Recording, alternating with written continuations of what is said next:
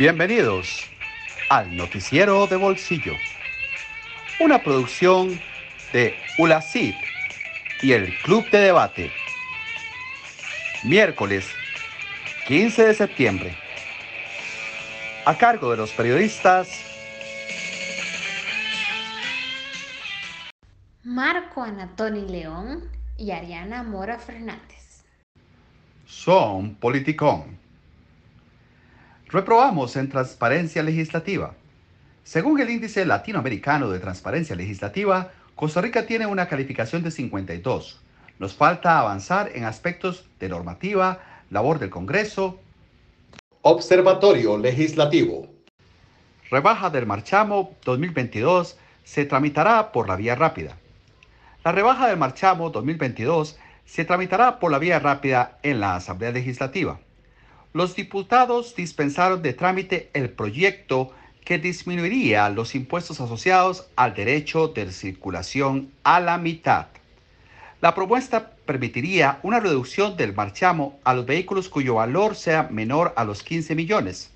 La ley establecerá tramos o grupos de beneficiarios según el valor del carro para que así sea un efecto progresivo. El alto desempleo que afecta a miles de familias costarricenses, las complicaciones operativas de las empresas por culpa del COVID-19 y las constantes restricciones vehiculares hacen a los diputados tomar la decisión. Telescopio Internacional.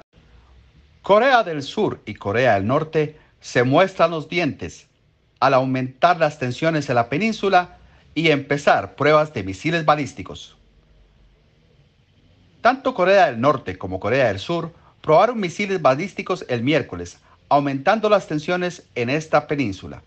Pyongyang disparó los primeros misiles el miércoles, enviando dos de ellos a las aguas de la costa este de la península de Corea, con cinco minutos de diferencia, según informó la Guardia Costera de Japón.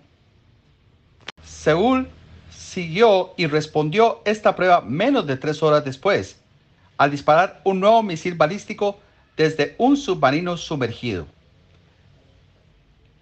El Ministerio de Defensa de Corea del Sur informó, sin dar mayor detalles, que la prueba había sido un éxito y que el misil había alcanzado su objetivo. Con más del 80% de los votos escrutados, se informa que el gobernador de California permanecerá en su cargo.